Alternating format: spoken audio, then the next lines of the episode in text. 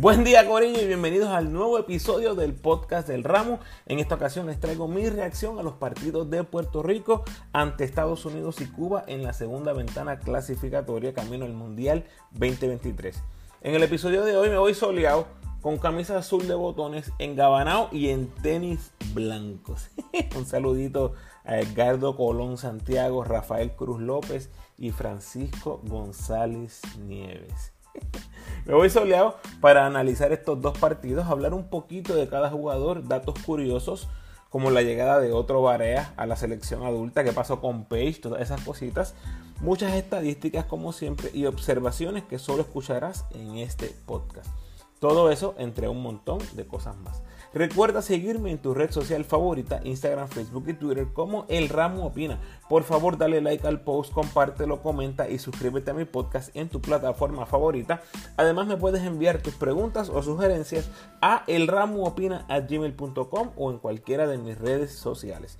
Puedes apoyar al ramo convirtiéndote en patrocinador del podcast y lo puedes hacer a través de Anchor con 10, 5 o un pesito al mes. Agradecido por tu sintonía. Que disfrutes. Muy bien, vamos allá, segunda ventana FIBA, clasificatorios al Mundial 2023. Empiezo como comencé el último análisis que hice de la selección. Este mismo proceso que estamos pasando ahora fue el que culminó en el Clemente en el 2019. Puerto Rico contra Uruguay por el pase al Mundial. ¿Qué quiero decir? ¿Qué les quiero recordar con esto? Que cada partido cuenta. Perdimos con Estados Unidos vía paliza, obviamente, pero no perdimos por 40, perdimos por mucho menos, hay que notarlo. Y luego sobrevivimos ante un Cuba sumamente aguerrido, sumamente aguerrido. Pero ganamos, eso es lo importante. Se obtuvo esa victoria, estuvo fea, pero se obtuvo. Y así avanzamos a la segunda ronda, eliminando de paso a los cubanos en su cancha. No importa la forma en que se gane, todas las victorias son importantes. Lo mismo pasó en la otra clasificación al Mundial. Eso es así. Bueno, Puerto Rico ya está clasificado a la segunda ronda. ¿Por qué? Porque a Cuba le quedan dos partidos y aún ganando ambos partidos, lo más que pueden hacer es empatar con Puerto Rico, con quienes ya perdieron dos veces. Por lo tanto, aún quedando empatados, Cuba se eliminaría porque perdió esos dos juegos con Puerto Rico. Así estamos en la tabla ahora. USA marcha primero con 3 y 1. Le quedan partidos contra Cuba y Puerto Rico. México segundo con 3 y 1. Le quedan partidos con Cuba y Puerto Rico. Lo bueno de México es que ya salió del rival más fuerte con 1 y 1. Y USA está primero, aunque tienen igual récord de 3 y 1 que México. Eh, están primeros porque han tenido un mejor diferencial de puntos. Puerto Rico 2 y 2, le quedan partidos con Estados Unidos y México. Y Cuba 0 y 4, también le quedan partidos con USA y con México. Antes de entrar en materia, un saludito bien especial a los que me comentan en las redes por mensaje privado, los que reaccionan a mis posts, los que comparten mis posts o mis stories por donde sea. Por aquí un saludito a solo algunos de ellos. Gabriel Ocasio, Jorge Allende, Iván Dice, Juan Rivera, Ana Maris, Gaby Avilés, Roberto Moya, Black Mamba, MSM for Basketball, Edwin 704, Bebo Meléndez, Devon Collier, Dani, Nico Marina, Julián Pérez Figueroa, Máximo Lora, William Pérez Sayas, Juan Pérez, Pablo Santana, José Resto, Reginald Carrasquillo, José Irán Mangleró, Felo Tirado, el brother Gabo, que te mejores pronto, Rubén, el primo y Paco, el Cleca Mayor. Un a todos ustedes. Primero, hablemos un poco de cada partido y después hablaremos de cada jugador. Puerto Rico, Estados Unidos, 93 a 76. Ojo, que perdimos por 17 puntos, algo que pudo haber sido mucho, mucho peor. Eso hay que notarlo. Y vamos a hablar de eso un poquito más adelante. Empezamos con Gary, Mojica, Steven Thompson, Chris Ortiz y Romero. La única sorpresa para mí fue la inclusión de Mojica en el cuadro inicial. Como les mencioné en la previa, pensaba que esa posición estaba segura en las manos de IRL. Pero igual me pareció interesante la movida y qué clase de juegazo se tiró Mujica. Los primeros de la banca fueron el Toro y Jason Page. Y lo menciono porque después Page fue el único que no salió de la banca en Cuba. Bueno, sí salió de la banca, pero vengo con eso más adelante. Vamos al primer cuarto contra Estados Unidos. Gary 3-4 de campo, Mojica 3-3, Yerreel de 2-3 se combinaron para 8 en 10 de campo. 80% de campo nuestros Gares, siendo la bujía del equipo en un parcial que ganamos 27 a 20. Pero como el básquet es como todo en la vida, ¿verdad? Se normalizan las cosas eventualmente. Es irreal esperar que nuestros guards anoten 80% de campo a lo largo de un partido. Eh, la realidad es que nunca tuvimos ese balance con nuestra ofensiva interior, algo que me preocupaba y les mencioné en la previa. Ya el segundo parcial se vio una ofensiva menos colectiva, más individual y definitivamente pagamos el precio. Esos dos canastos de Pelacoco, casi de milagro, fueron los salvadores cuando la ofensiva estaba totalmente desconcertada. Y me refiero al rebote del airball de Javier Mojica, el, lanza eh, entendiendo que está recibiendo una falta personal, lanza a lo loco, eh, coge el rebote, coge la, bola en el aire, anota esos dos puntos y el rebote ofensivo en canasto, que en verdad fue un canasto de USA, estaban todos ahí como 3, 4 jugadores luchando la bola, la bola se metió, yo creo que le acreditaron ese canasto a Pelacoco, ganábamos 44-42, pero la realidad es que era un espejismo en ese momento, porque no estábamos viéndonos bien. Fue un segundo quarter muy, muy pobre ofensivamente para los boricuas. Brown con 14 puntos en la primera mitad y un Mojica poseído eran los que nos cargaban. ¿Cuál fue la historia principal en este partido? Creo que vayamos a esto. Son los triples. Puerto Rico lanzó 4 en 6 en el primer parcial. El resto del juego, gente, segundo parcial de 5-0 tercer parcial de 3-0, cuarto parcial de 6-1. Eso es 1 en 14. Eso es 7% de efectividad en los parciales 2, 3 y 4. Mientras tanto, Estados Unidos, que anotó 3 en 9 en el primer parcial, en el segundo tuvieron 3 en 7, 4 en 8 en el tercero, 3 en 10 en el cuarto para un total de 10 en 25 en esos tres parciales, esos 2, 3 y 4. Eso es 40% en triple. Esa diferencia que les dije, un solo triple de Puerto Rico del segundo parcial en adelante contra 10 de Estados Unidos es 30 a 3 los puntos. 30 contra 3, un más 27 fue el factor más grande y fue lo que sentenció el partido. Definitivamente, uno de los factores que mencioné en la previa para Puerto Rico era la importancia de meter el triple para estar en pelea. ¿Por qué? Porque no tenemos tanta ofensiva en la pintura. Y en este caso, el rival tampoco ayuda. Estamos ante un USA muy poderoso, con mucha ofensiva por todas las áreas. Pero necesitamos nosotros tener ese triple para mantenernos en pelea, sí o sí, especialmente en esta edición de nuestro equipo. Fíjense qué cosa interesante que aún ganando la lucha por los rebotes, 38-35, incluyendo los rebotes ofensivos, ganamos 12 a 6. Eso es muy bueno, obviamente. Fallamos muchísimo más. Y, también tiene que ver mucho ahí con las fallas del triple, ¿verdad? Que es un tiro largo, es un 50-50 ball en muchas ocasiones. Ganando los rebotes ofensivos 12-6. Y estando prácticamente parejo en estadísticas defensivas, que son de esfuerzo, me refiero a robos y bloqueos Combinando, los Puerto Rico tuvo 7, Estados Unidos 9. O sea, prácticamente se cancelan uno al otro. La realidad es que no estuvimos en pelea en la segunda mitad y fue por la falta del triple. Gary hizo lo suyo, ¿verdad? Manteniéndonos en pelea en ese segundo parcial, pero la ola defensiva de Estados Unidos y nuestra sequía de triple sentenció el resultado en ese tercer parcial. Apenas anotamos 14 contra 32 de Estados Unidos, pues que abrieron el partido. El rally para los que se preguntaban cuánto fue el rally, fue de 29 a 6 entre el tercer y cuarto parcial. El juego estaba 55 a 54. Estados Unidos ganando por uno.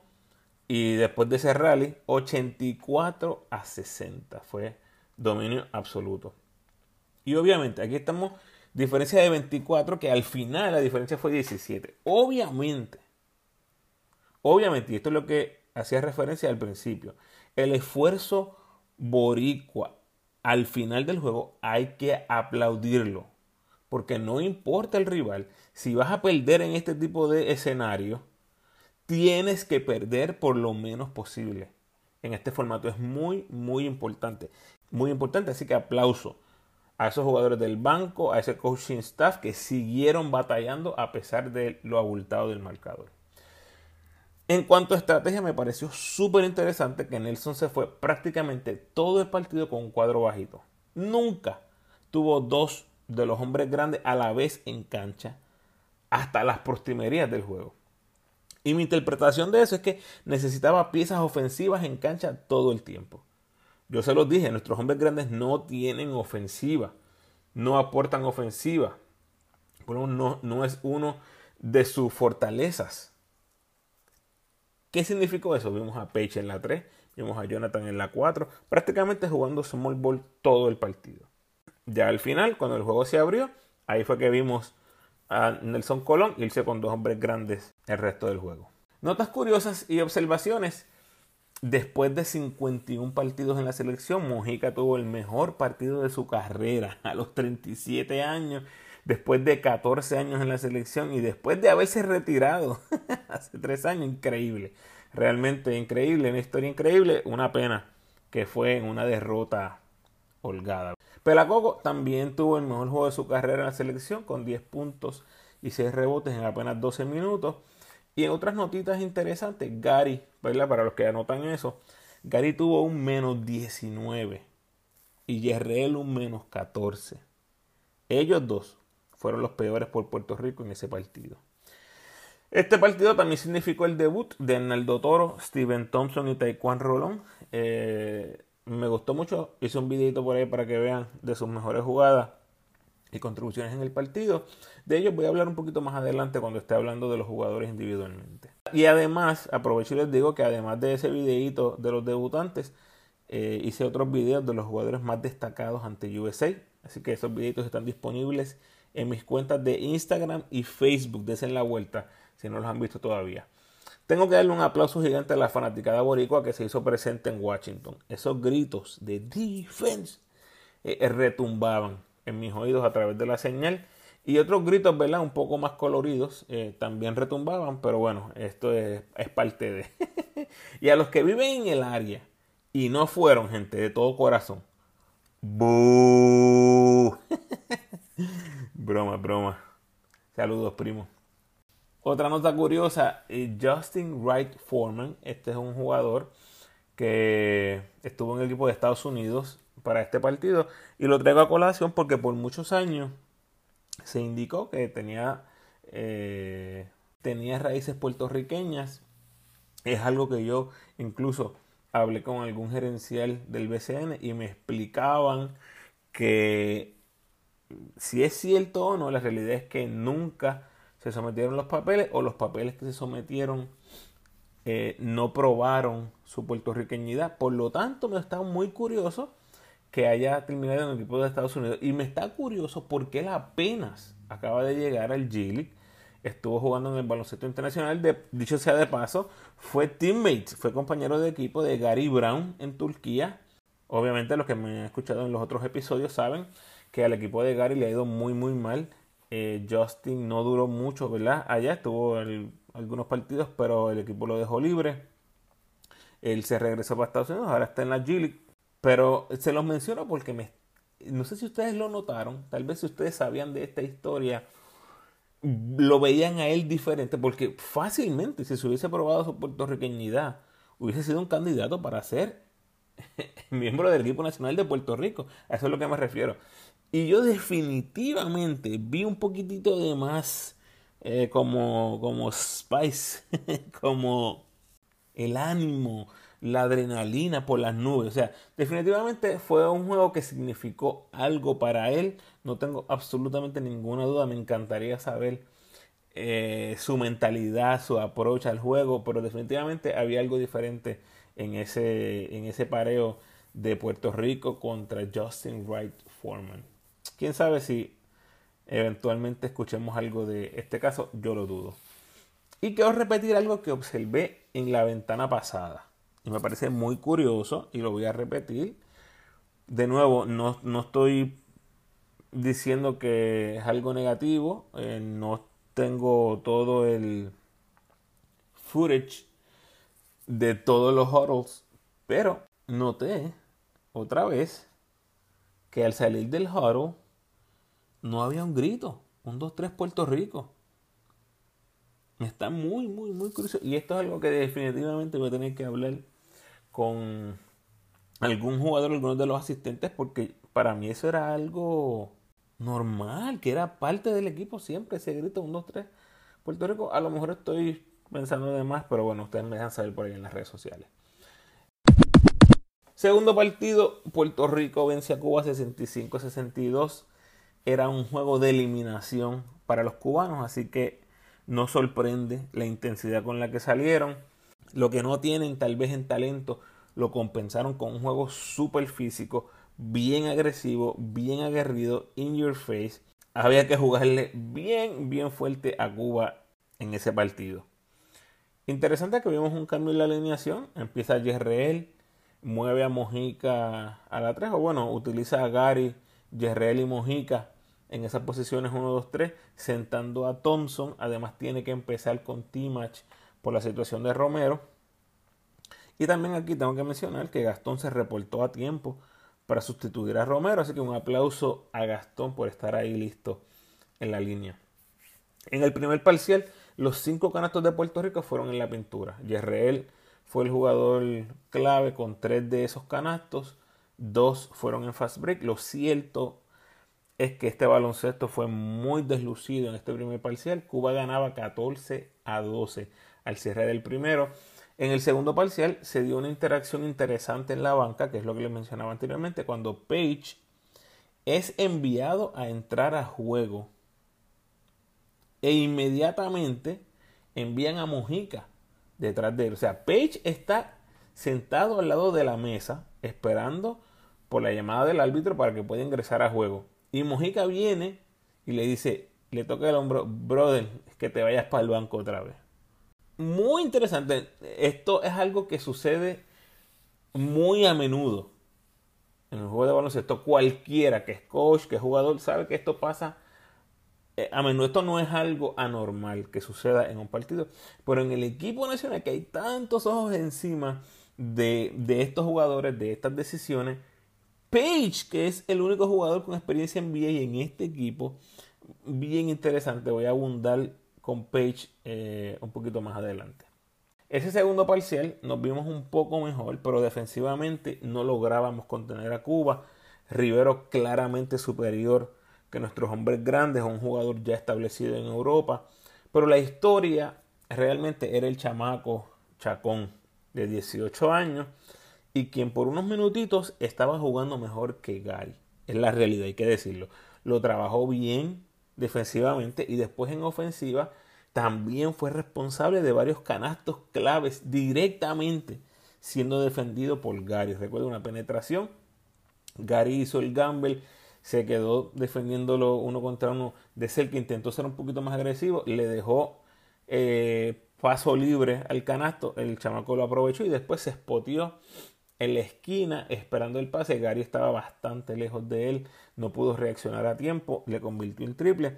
Y para completar, a Gary le cae la bola en las manos en un rebote ofensivo. En este momento, Gary no ha metido nada. Está que no mete un coco en un jacuzzi, como dicen en Puerto Rico. Le cae la bola en la mano, está solo en el triple. Lanza ese triple completamente abierto. Y al fallarlo, mi gente, el lenguaje corporal de Gary gritó.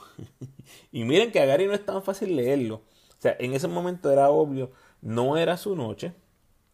Pero eh, obviamente siguió jugando. Y de Gary voy a abundar también un poquito más adelante porque leo mucho odio por ahí en las redes para Gary y quiero abundar en algo eventualmente, vamos a llegar a eso.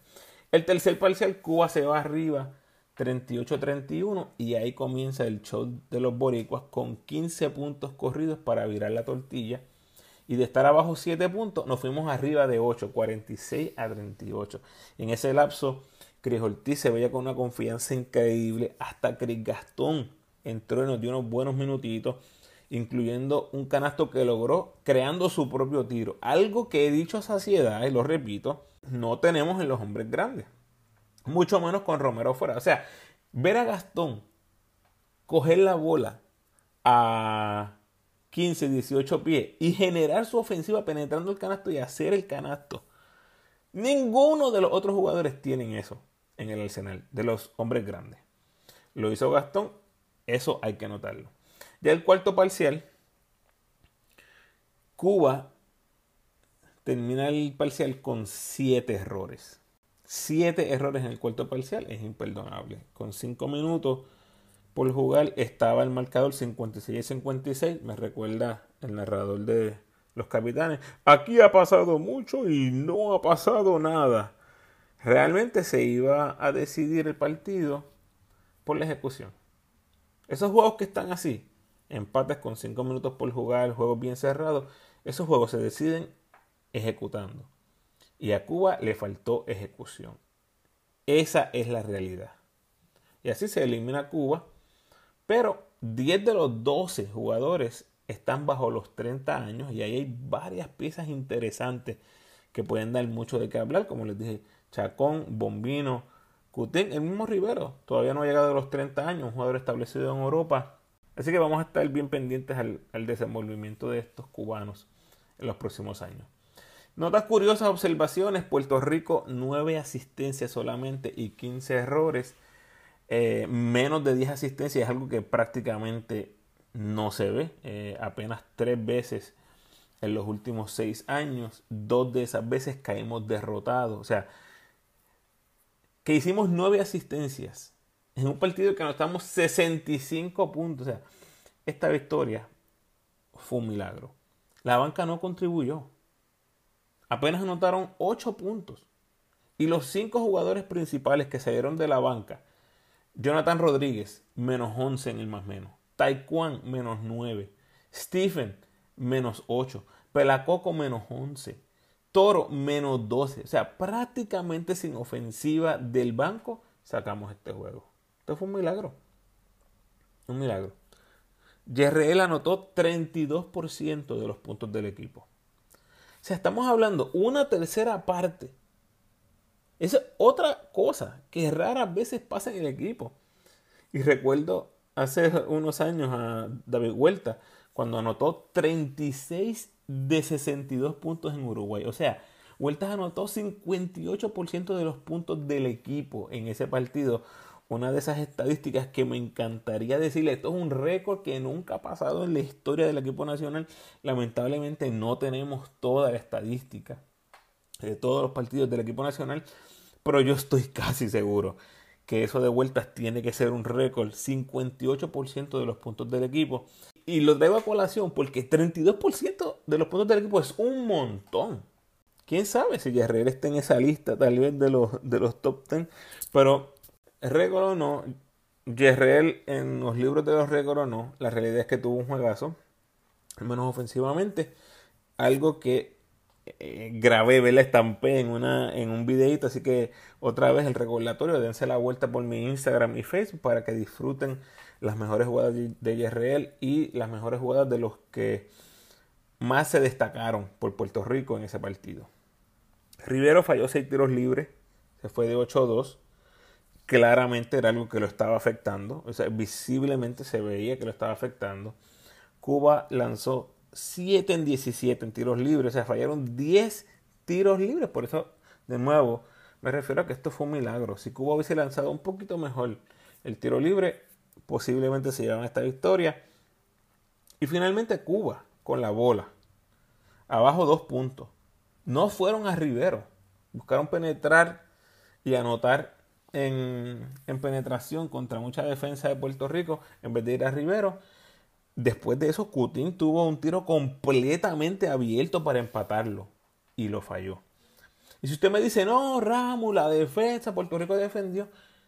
Está bien, e-, ese argumento es bueno. Si el tiro de Cutín hubiese sido super galdeado, mano arriba, mano en la cara. Gente, tiró completamente solo. Falló un tiro abierto. O sea, esto fue un milagro. Y, y añadirle Oliva no regresó a cancha después del primer parcial. Su Puenga inicialista, uno de los mejores jugadores en el equipo cubano. De nuevo, esto fue, fue un milagro. Fue un milagro. Ustedes me conocen y saben que me gusta ser objetivo honestamente, Puerto Rico no ganó este partido. Cuba lo perdió. Tuvieron oportunidad tras oportunidad y desperdiciaron todas esas oportunidades. Cometiendo errores en el cuarto parcial, fallando demasiados tiros libres, fallando tiros abiertos, toma de decisiones. Cuba perdió este partido. Eso es así. Y la última nota que tengo aquí de este juego, gente, ¿qué rayos eran esas luces en las cuatro esquinas de la cancha? ¿Se fijaron? Me pareció increíble, parecía un parque pelota eso. Increíble que la FIBA haya permitido esas luces dentro de la cancha. Tengo que hablar con algún jugador a ver si me dicen que eso les afectó o no, pero se veía súper extraño esas luces ahí. Bueno, vamos a los jugadores. Empiezo con Romero. No voy a entrar en detalles porque realmente no tengo claro lo que sucedió. Ya él se expresó en las redes. Dijo lo siguiente, quiero aclarar que el consulado cubano me brindó variantes para mi entrada a Cuba. En ningún momento me negaron la entrada a mi país. Simplemente tuve una situación con la agencia donde solicité mi pasaporte. A todos los medios que están publicando sin conocimiento del daño que puede hacer esta situación, deténganse en mayúsculas. Porque realmente Cuba, el INDER, la oficina consular en Estados Unidos dieron un paso al frente por ayudarme. Yo quisiera abundar en esto. No tengo absolutamente ningún conocimiento de lo que debió pasar o no. Eh, cómo trabaja esto de viajar a Cuba. Aunque he ido a Cuba, no tengo, no estoy claro en cómo es que funciona esto. Así que el ramo no opina, seguimos con el próximo. Yerreel de salir del banco ante Estados Unidos a ser el mayor anotador del partido ante Cuba. Dadas las circunstancias, sigue siendo un jugador clave para la selección. Eh, la parte de generar asistencias para sus compañeros no es el plan A para Yerreel, por ponerlo de alguna manera. La realidad es que su ofensiva es necesaria. El equipo lo sabe, él lo sabe. Ahora para el verano, Gian debe estar disponible y eso definitivamente afectaría su rol. Por el momento, es una de las razones principales por las que ganamos ante Cuba y su ofensiva fue enorme, como les mencioné anteriormente. Jonathan Rodríguez, 5 rebotes, una asistencia, un bloqueo en 30 minutos. Eh, su aporte general en los dos partidos, no tuvo suerte en ofensiva en esta ocasión, pero como siempre juega duro, dijo presente para representar la patria. Gary fue Gary eh, ante Estados Unidos. Esa movida contra Stockton espectacular. Shamgad, God Shamgad. Esa movida es impresionante. Movidas como esas. El control del balón ante un gran equipo atlético, su físico, su rapidez. Lo hace un jugador borderline NBA. Te guste o no te guste. Ay, Ramo, tú sigues con eso, por favor. Corillo, lo he dicho antes y lo repito. El día que Gary esté lanzando consistentemente el tiro de 3 en 40%, va a estar en la NBA o va a recibir una oportunidad. ¿Eso ha pasado? No. ¿Cuál es la contra con Gary? Que si la bola no se mete, tendremos esos partidos como contra Cuba, horribles en ofensiva, pero ¿se fijaron en su defensa? Nadie defendió más que Gary. ¿Es perfecto? ¿Va a ser perfecto Gary? No, jamás en la vida, claro que no. Chacón tuvo buenos momentos contra él, pero en general Gary fue crucial con su defensa para sacar ese juego de esas cositas que no salen en la estadística. Pero si usted es de los que critica a Gary por los tiros locos, que si demasiado comelón, perfecto, esa es su opinión. Vea el juego de nuevo y mire cómo estaba defendiendo Gary Brown. No importa lo malo que estaba jugando ofensivamente y estaba jugando malo, eso no impactó su juego defensivo. Eso, mi gente, eso que yo acabo de decirles no se puede decir de mucha gente en nuestra selección a través de los años. Y los que llevan años viendo la selección, muchos años, saben lo que estoy hablando. Porque cómo te va en ofensiva está directamente relacionado a tu esfuerzo en defensa. Con Gary, ese argumento no existe. Y ese juego contra Cuba es la evidencia. Ahora, como digo una cosa, digo otra. De nuevo, ustedes saben que yo trato de ser bien objetivo. Bien objetivo. Si digo una cosa, tengo que decir la otra. En la ventana, Gary lanzó de 8-1 de 3. Y ahora en su carrera de 28 partidos en la selección, lanza para 19.7% en triples. Corillo, eso es nivel. Dame la bola, no vuelvas a tirar. y yo me encanta Gary, lo amo, lo respeto muchísimo. Nos comunicamos más de lo que ustedes creen en redes. Para mi sorpresa, soy honesto. Pero como él dice, stay with it or get lost. Él va a seguir tratando de mejorar ese tiro exterior. En el baloncesto internacional no ha sido un gran tirador. No tira 20%, pero no ha sido un gran tirador. Tampoco voy a venir aquí a inventarme stats y decirle cosas. Pero 20%, gente, es tétrico. Y hasta cierto punto inaceptable. Te quiero, Gary. Taekwondo Rolón. Uno de nuestros debutantes eh, me gustó bastante porque se atrevió a crear, buscó su ofensiva, se atrevió a buscar su tiro, buscó alimentar sus compañeros. Es un point grande, fuerte.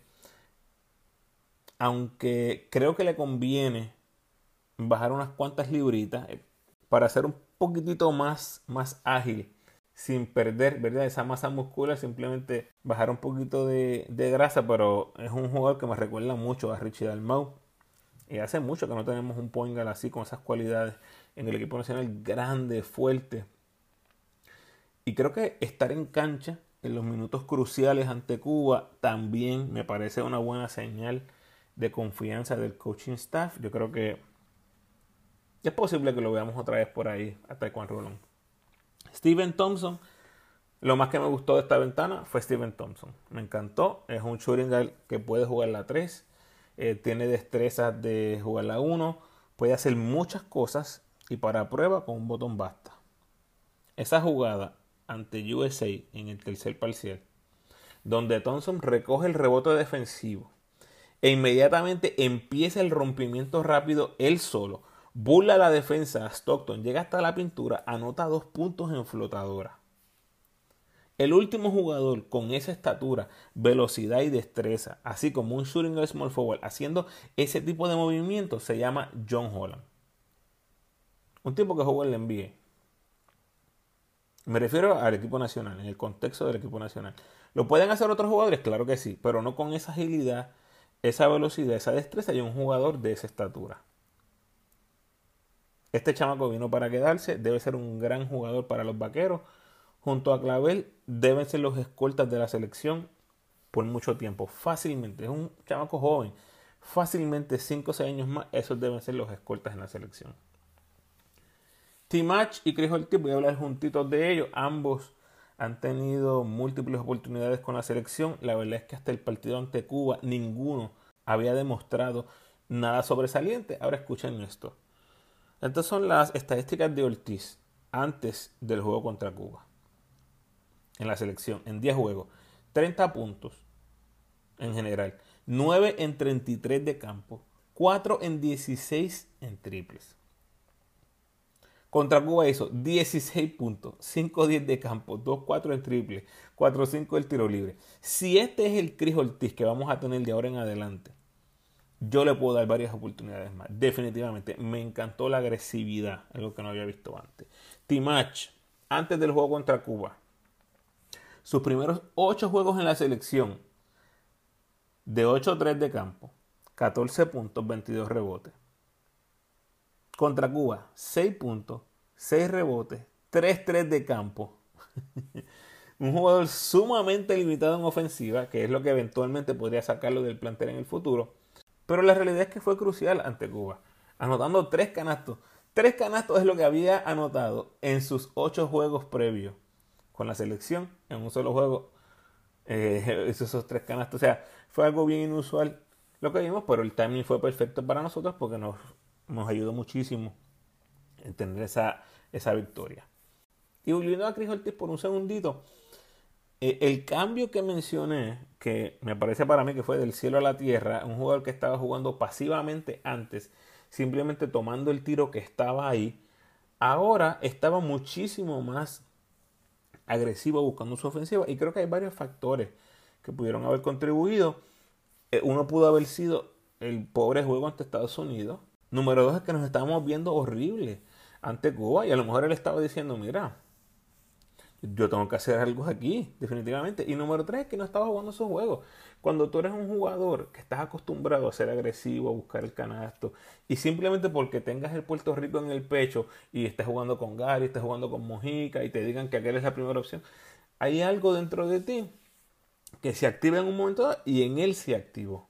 Yo creo que eso hay que aplaudirlo. Si ese es el Chris que vamos a tener, agresivo, que busque su ofensiva, que no esté dependiendo todo el tiempo de otros jugadores para generar ofensiva, creo que es algo que hay que destacar. Chris Gastón, aplauso gigante, de nuevo responder al llamado a última hora, llegar y contribuir a la victoria, dice mucho de este jugador. Coco, su mejor juego en la selección en cuatro partidos, ese jueguito ante USA, obviamente le resta un poco a su actuación el hecho de que lo haya hecho en un partido que se acabó por un margen bien abultado. Pero ojo con esto, y vuelvo a lo que dije en el principio. Cada punto cuenta en este formato. Así que no es lo mismo perder por 25 que perder por 35. Eso siempre tiene que estar en nuestra mente. Así que Pelacoco fue un gran responsable de que, no, de que esa pela no fuera más grande de lo que era. Después se desapareció ante Cuba, pero probablemente tuvo mucho que ver ahí que Timash y Chris Ortiz estaban teniendo el mejor juego de sus carreras en la selección. Arnaldo Toro Barea es el nuevo Barea del equipo grande. Me pareció demasiado tímido en ofensiva para mi gusto. Para mi gusto. Cogió un rebote ofensivo en un momento dado y rápido sacó la bola arriba. O sea, tenía a Cutín que le lleva, qué sé yo, unas, unas 4 o 5 pulgadas. Coge el rebote ofensivo, ahí mismo sube. Y me está curioso porque es algo que vimos anteriormente en ocasiones de Jorge Bryan y bien parecido a Ricky Sánchez. La diferencia con Ricky es que Arnaldo no tira ningún tipo de tiro exterior. Ricky Sánchez de vez en cuando buscaba también su ofensiva y tenía el tiro largo. Arnaldo Toro, absolutamente nada en ofensiva. Lo vi una sola vez posteado buscando una ofensiva, tiró un ganchito. Después de eso no volví a verlo. Me, parece que ante Estados Unidos solamente recuerdo una, una, ocasión que Gary penetró, lo encontró en la pintura, le hizo un pase, o no recuerdo si, si fue Gary, pero recibió un pase en la pintura, intentó el tiro y falló. Buscó su ofensiva bien, bien, bien, bien poco. Y yo creo que eso es algo que tiene, tiene que desarrollar para que su aporte sea un poquito más grande y significativo en el equipo nacional. Jason Page me parece muy feo lo que pasó en ese segundo parcial ante Cuba. Y, quiero aclarar algo aquí. No estoy diciendo que estén chismados. No estoy diciendo que se dijeron cosas. Simplemente estoy compartiendo mi observación de que Page va a entrar al juego. El coach lo llama. Page va. Y luego envían a Mojica detrás de él. Y Mojica le dice: No, brother, regrésate al banco. Terminó comiéndose el banco completito. El único. Hasta Gastón, que llegó último, jugó y Page ni pisó la cancha. El primero que salió del banco ante USA no vio acción ante Cuba. Ojo lo que dije en la previa. Page siendo el único jugador con experiencia en la NBA en este quinteto. No sé cómo le caiga eso a este jugador. No sé. El futuro dirá. Pero para mí, yo me sorprendería muchísimo si yo vuelvo a ver a Jason Page en la selección. No creo que siente bien lo que pasó. Y como dije antes, esto es algo que sucede muchísimo. Esto es algo completamente normal que sucede en los partidos de baloncesto. El coach envía a alguien, después se arrepiente o lo mandó por equivocación. Pero la manera en que se dio es muy extraño porque Page estaba sentado en la mesa para entrar. Page le pasó por el frente a Nelson Colón quien le dijo que entrara para después mandar a Mojica y mandar a Pecha a regresar al banco. Eso me puedo estar equivocando en cómo yo percibí la situación, pero esa fue la manera en que yo lo interpreté. No es ideal que eso suceda, especialmente en el equipo nacional. Terminamos con el mejor jugador, de acuerdo a el poll que hice en Twitter. Javier Mojica, eh, constante, agresivo, pocos tiros malos. Pues es preocupante. La realidad es que ustedes tienen la razón, los que votaron. Mojica fue nuestro mejor jugador, tuvo 36% de los votos hasta ahora, ¿verdad? Cuando estoy grabando. Pero esto es algo que nadie vio venir, gente. Nadie. Si ustedes tienen el audio de alguien que haya dicho que Mojica iba a ser el mejor jugador de Puerto Rico en la ventana, me lo envían por favor y yo lo pongo en el podcast. Claro que sí. Fue una mayúscula sorpresa que nadie se esperaba. Y aclaro algo. No me sorprende su actuación, porque es uno de los mejores jugadores del BCN, candidato a MVP los pasados años. Ha venido jugando su mejor baloncesto de su carrera estos últimos años. Por lo tanto, no nos debe sorprender. Pero yo honestamente lo veía saliendo del banco. Así que no sé si parece que subestimé la buena relación que tiene con Nelson, algo que sin duda alguna fue un factor definiendo su rol en el equipo. Aquí hay que darle todo el crédito a Mojica, al coach staff. Y para los chamacos que vienen subiendo y quieren ser escoltas o aleros, miren bien ese juego. Usted dirá a lo mejor, no, Ramos, miren a Joe Johnson.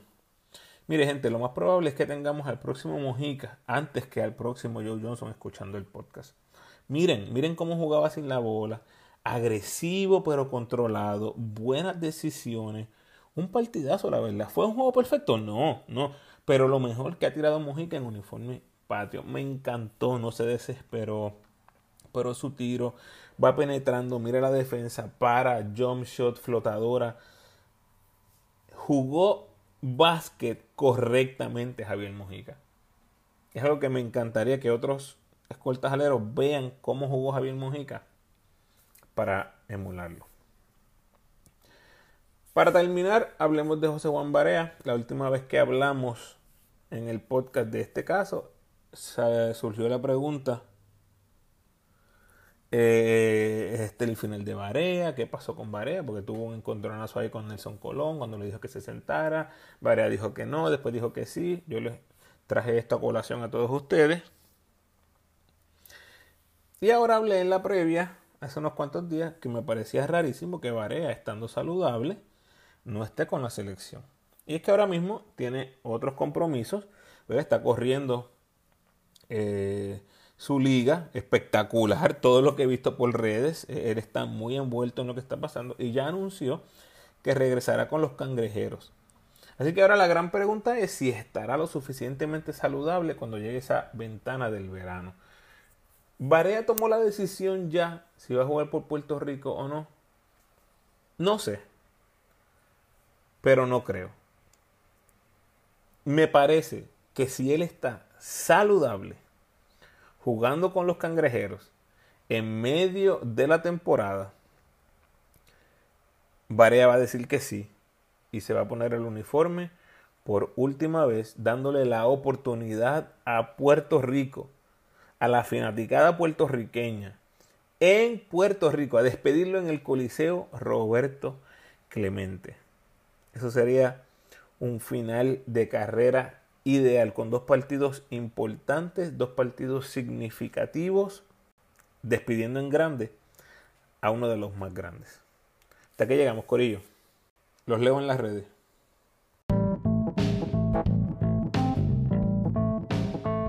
Gracias por sintonizar, Corillo. Por favor, ayúdenme compartiendo este episodio en sus redes sociales y con todos los fanáticos del equipo nacional que conozcan.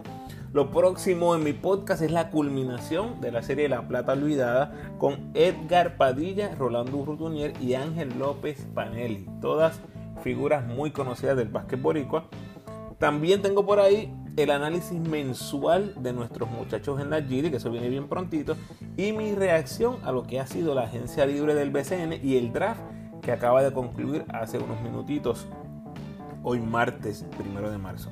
Como siempre te invito a que te suscribas al podcast, déjame tu mejor review por favor y sígueme en tu red social favorita, Facebook, Instagram y Twitter. De nuevo, Agradecido por tu sintonía.